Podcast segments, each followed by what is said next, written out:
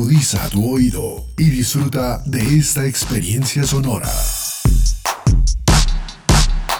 Este es un podcast Radio Unal.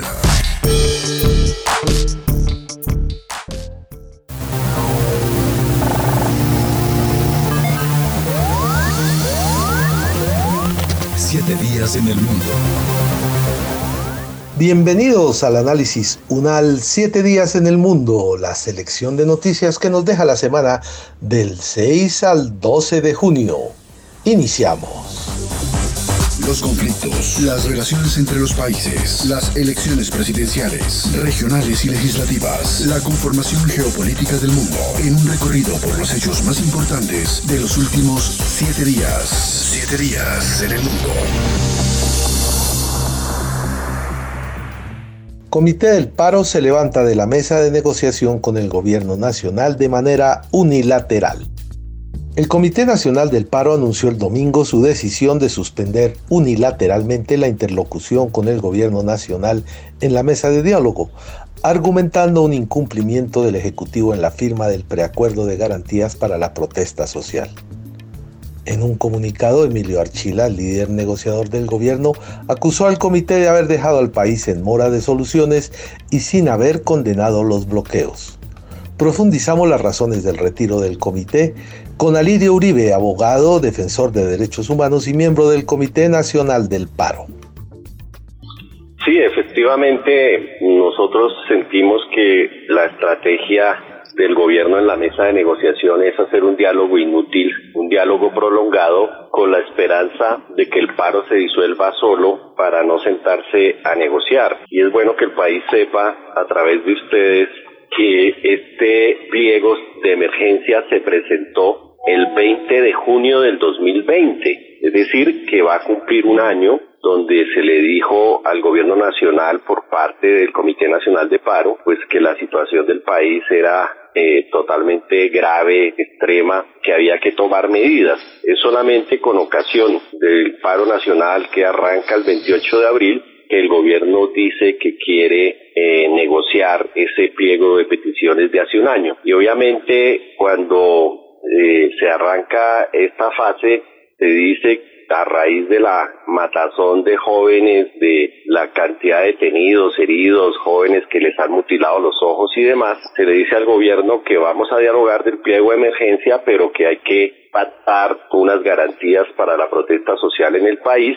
efectivamente nos sentamos desde el 10 de mayo hasta que fue la primera reunión con el presidente y luego nos sentamos y el 24 de mayo teníamos un preacuerdo, preacuerdo que fue pactado en presencia de la eh, del Consejo de Seguridad, de la Oficina de Paz de la ONU, en, presencia de la Oficina de Derechos Humanos de la ONU, de la Conferencia Episcopal. Ellos pueden dar fe de que cada palabra, cada párrafo, cada renglón fue pactado que el señor Ceballos interrumpía la mesa un día o por horas para decir que estaba hablando con el presidente Duque, con los diferentes ministros, y luego, eh, en vez de suscribir ese preacuerdo, pues em, empiezan a decir que ya no se puede firmar, que hay observaciones del ministro de la Defensa. Bueno, pareciera que hubiéramos gobernado, eh, hubiéramos negociado con Duque y el uribismo se hubiese opuesto a ese contenido del acuerdo, como sucedió con el acuerdo de Buenaventura, como han tratado de hacer con el acuerdo de Cali, de reversar, porque la orden del, del Centro Democrático y de su, de su líder,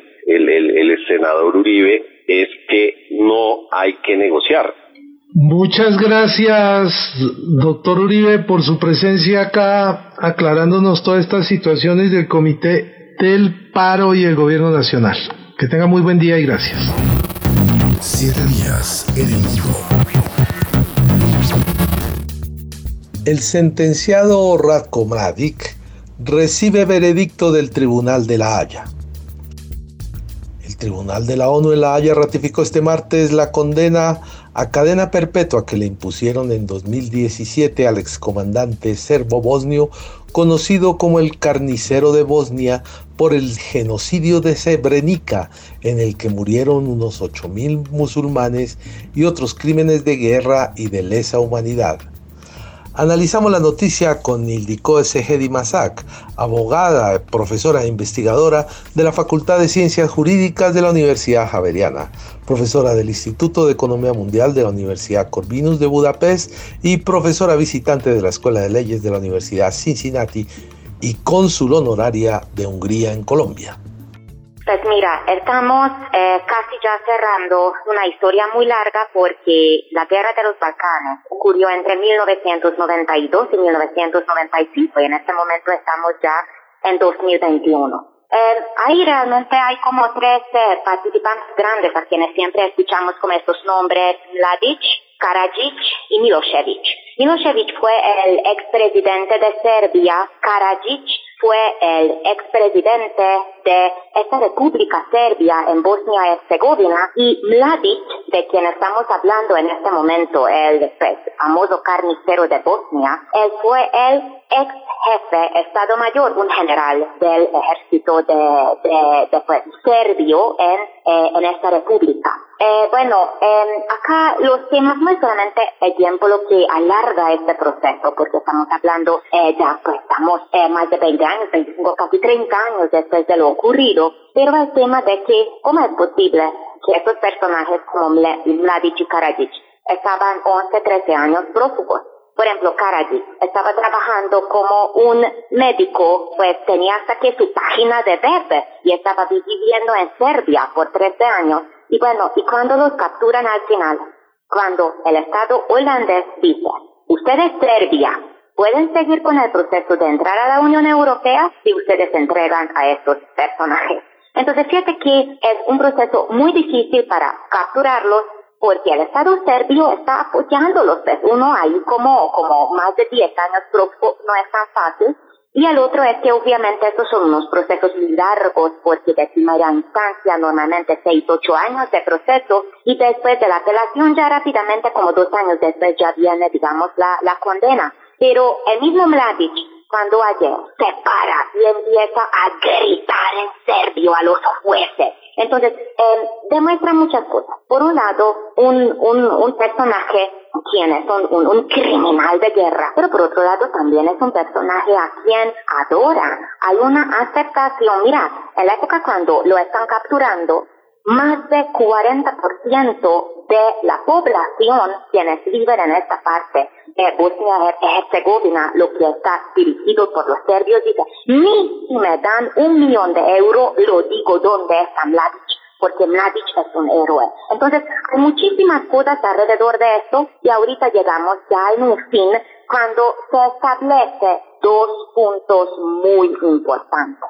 Que este señor compartía la intención y el objetivo criminal en este genocidio donde matan 8.000 hombres y niños entre 12 y 77 años durante varios días en julio, en, en julio 1995 a punto de un tiroteo. Y de hecho lo más triste es que muy claramente la ONU y los cascos azules perfectamente sabían sobre Profesora Ildiko S. Masak, muchas gracias por acompañarnos en el análisis UNAL.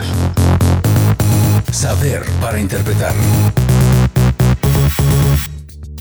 Comunidad de la Salud cuestionó al gobierno colombiano sobre el programa de reactivación económica más de 100 instituciones de la comunidad científica de Colombia se unieron para hacer una declaración pública y a través de esta pedir al gobierno nacional la derogación de la resolución 777 expedida el pasado 2 de junio y que enmarca los protocolos para la reactivación económica progresiva del país. Sergio Izaza, presidente de la Federación Médica Colombiana.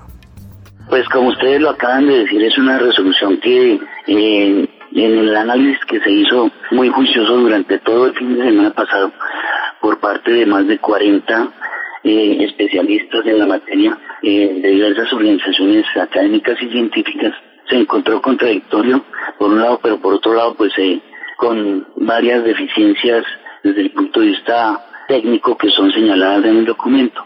Y ese, por otra parte, pues ese, eh, no es oportuna la forma como se plantea la apertura más en el momento que estamos viviendo, en donde seguimos todavía en, en ola creciente. Han, disminuido levemente algunas eh, eh, el número de muertes, pero la, el problema ahorita es eh, la, la sobreocupación, no es la ocupación, es la sobreocupación que hay de las camas hospitalarias, no solamente las camas UCI camas UCI ya prácticamente hay muy, muy pocas disponibles, no tengo las eh, cifras del día de hoy, pero son eh, estamos cercanas a, a que no haya eh, camas UCI en el país y en cambio la, la red hospitalaria está sobreocupada. Por ejemplo, cifras recientes mostraban en hospitales de Bogotá, que no menciono los nombres, pero son cifras que no llegan, del 220%, su ocupación del 220%, 264%, 300%, varios hospitales al 100%. De manera que en estas condiciones eh, eh, la situación tiende a empeorar y más aún con la situación de cansancio y fatiga del personal de salud. Y si a esto no se eh, proporciona o no se decide una, un plan de vacunación mucho más ágil y amplio, eh, que, eh, que cubra a más cantidad de población, entonces pues eh, vamos mal. Doctor Sergio Izaza, presidente de la Federación Médica Colombiana, muchas gracias por estar en Radio UNAL. Siete días en el mundo. Biden inició su primer viaje internacional con destino al Reino Unido. El presidente estadounidense Joe Biden aterrizó en Suffolk, Reino Unido para asistir a la cumbre del G7 que se celebrará desde hoy hasta el domingo en el condado inglés de Cornwalls. Antes de la cita, el mandatario que viaja por primera vez al extranjero desde que asumió el poder el pasado enero, se reunirá este jueves con el primer ministro británico Boris Johnson, en el que será el primero de una serie de encuentros con otros líderes políticos, entre ellos el ruso Vladimir Putin.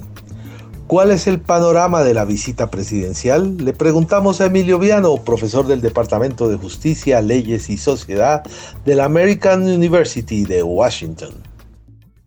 Bueno, eso, eso es claro, que Washington y Londres habían preparado una revisión actualizada de la Carta Atlántica que firmaron, como usted dice, Winston Churchill y Franklin Delano Roosevelt, y que supuso el inicio de una relación especial eh, que todos los primeros ministros británicos, Johnson incluido, han intentado potenciar una mención que suele poner nervioso a los diplomáticos porque es una arma de, doble filo. La, misma relación que fue un éxito entre, por ejemplo, Margaret Thatcher y Ronald Reagan fue un desastre entre Tony Blair y George W. Bush.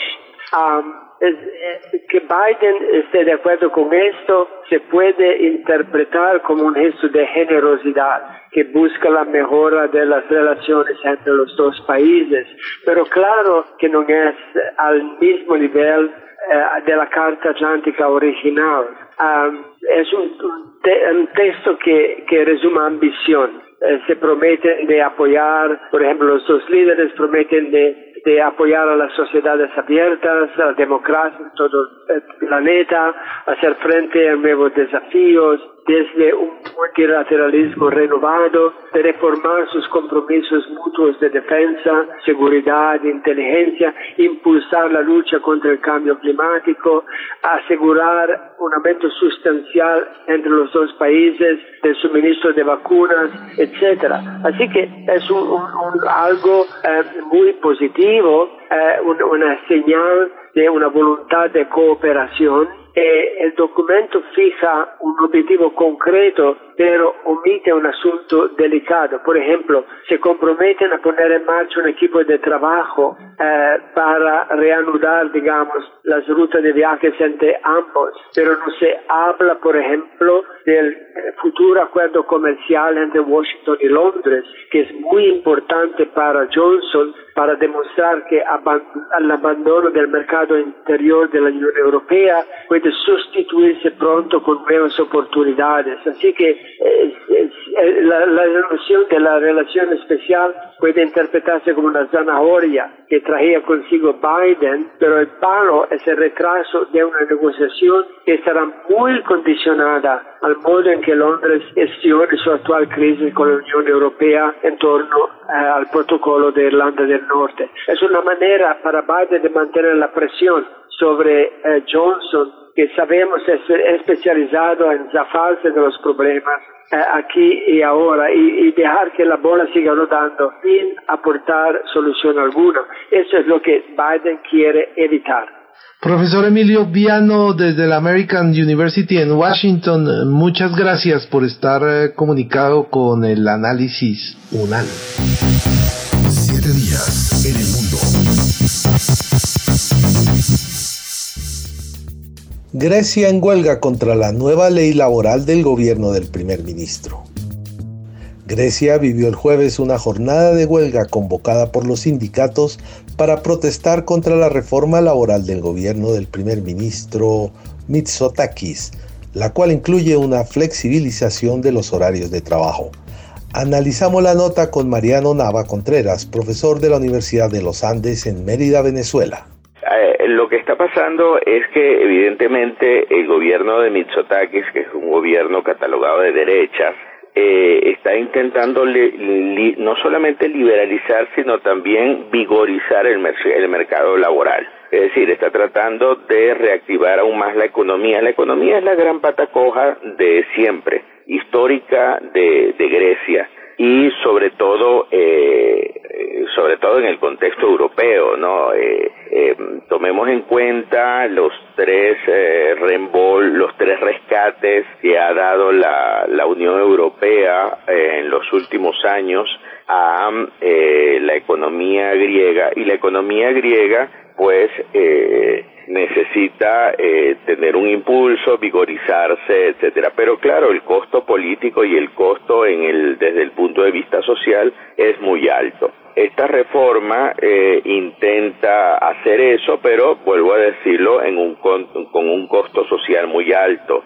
Al liberalizar acaba cuidado y esa es el, la gran bandera de los de las de las protestas al liberalizar eh, las horas que, que usted puede eh, trabajar. Dice bueno usted en principio trabaja ocho pero puede llegarlas hasta diez y dicen ellos, usted esas, esas dos las puede negociar y luego las puede tener tiempo libre, puede tener horas libres pero eh, evidentemente la gran bandera de los de, las conquistas laborales ha sido la jornada de ocho horas. Y entonces eh, eh, los griegos y especialmente por supuesto los, los, los líderes de las confederaciones de trabajadores dicen no pero bueno si mientras que en Europa más bien la tendencia es a reducir la jornada laboral y llevarla a seis horas cómo es posible que a nosotros se nos esté llevando a diez otra de las cosas que se dice es como usted, como acaban de decir, eh, obviamente eh, el, derecho a huelga, que también dice, bueno, si una huelga es denegada por parte de un, eh, lo que dice el proyecto de, ley,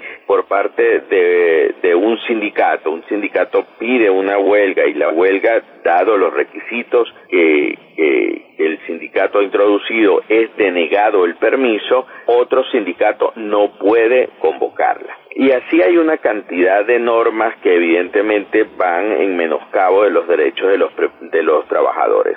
Profesor Mariano Nava Contreras, muchas gracias por estar comunicado con el análisis UNAL. Encantado, encantado, encantado de saludarlo y bueno, eh, eh, siempre, siempre a la hora. Muchas gracias.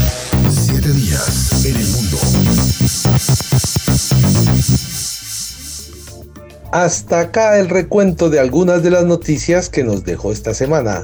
Los dejamos con la ventana del internacionalista del profesor Andrés Molano y su reflexión de hoy.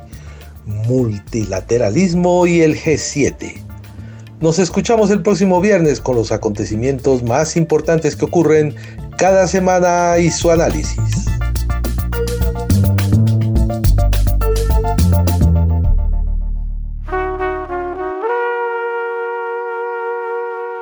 Esta es La ventana del internacionalista, un lugar para mirar lo que pasa en el mundo y ver el mundo pasar.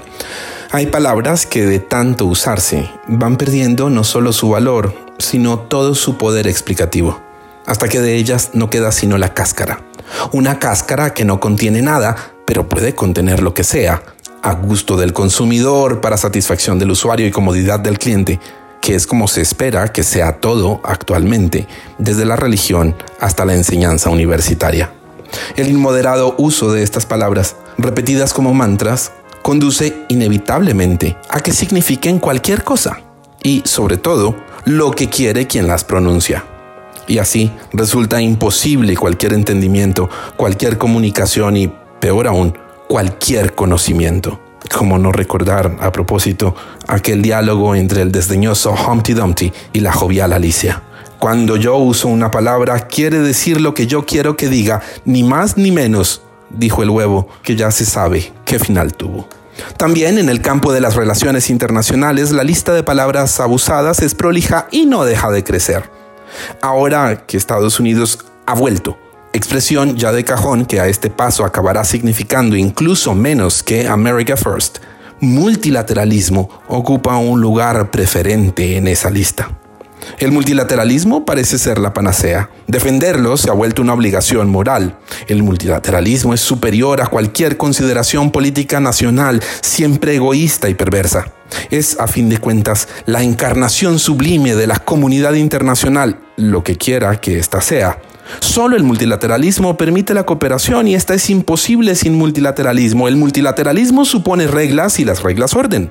No hay nada mejor que el multilateralismo, ni nada que sea preferible. Anatema el que cuestione el multilateralismo. Nos sorprende, entonces, que la reciente reunión del G7 en el castillo de Cornualles haya sido saludada como una oportunidad para revitalizar el multilateralismo de cuya crisis se acusa, sobre todo, al anterior presidente estadounidense, al que no le falta mérito ni le corresponde, por otra parte, el monopolio de la culpa. Pero, por mucho que merezca ser resaltado de la cumbre del G7, unos dirán que abrió el camino para establecer un impuesto mínimo a las grandes corporaciones y sería inaudito no celebrar el compromiso anunciado de apoyar la vacunación contra la COVID-19. El G7 es otra cosa. Porque mientras que para los europeos el multilateralismo es un fin, para los estadounidenses es sobre todo un instrumento. Porque China tiene su propia interpretación del multilateralismo y así lo ha dejado claro más de una vez. Y otro tanto podría decirse de Rusia. Y ambos han ido construyendo su propio multilateralismo. Y ni qué decir tiene de la inmensa mayoría de estados que tampoco califican para entrar al selecto club de los siete y que no tienen ni voz ni voto en lo que allí se acuerda y decide, por mucho que pueda llegar a afectarlos. Porque el G7 es pura y dura diplomacia de club, de la de siempre, entre potencias y parapotencias, y no está ni bien ni mal que así sea, pues la historia y el mundo son lo que son y no otra cosa. Y en consecuencia, no debería esperarse del G7 más que lo que el G7 puede ofrecer, que es algo muy distinto de lo que esperan y defienden los que a toda hora exigen más multilateralismo. Soy Andrés Molano y esta es la ventana del internacionalista, un lugar para mirar lo que pasa en el mundo y ver el mundo pasar.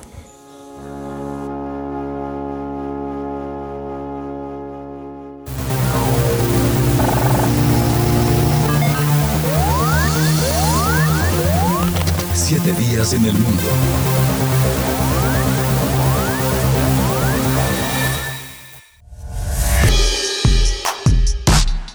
Las opiniones aquí expresadas son de entera responsabilidad de sus autores y solo comprometen a los realizadores de este podcast. No representan necesariamente el pensamiento de Radio Unal ni la posición oficial de la universidad.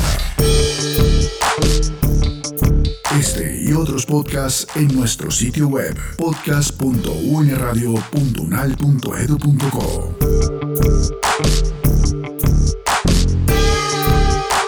Universidad Nacional de Colombia, proyecto cultural, científico y colectivo de nación.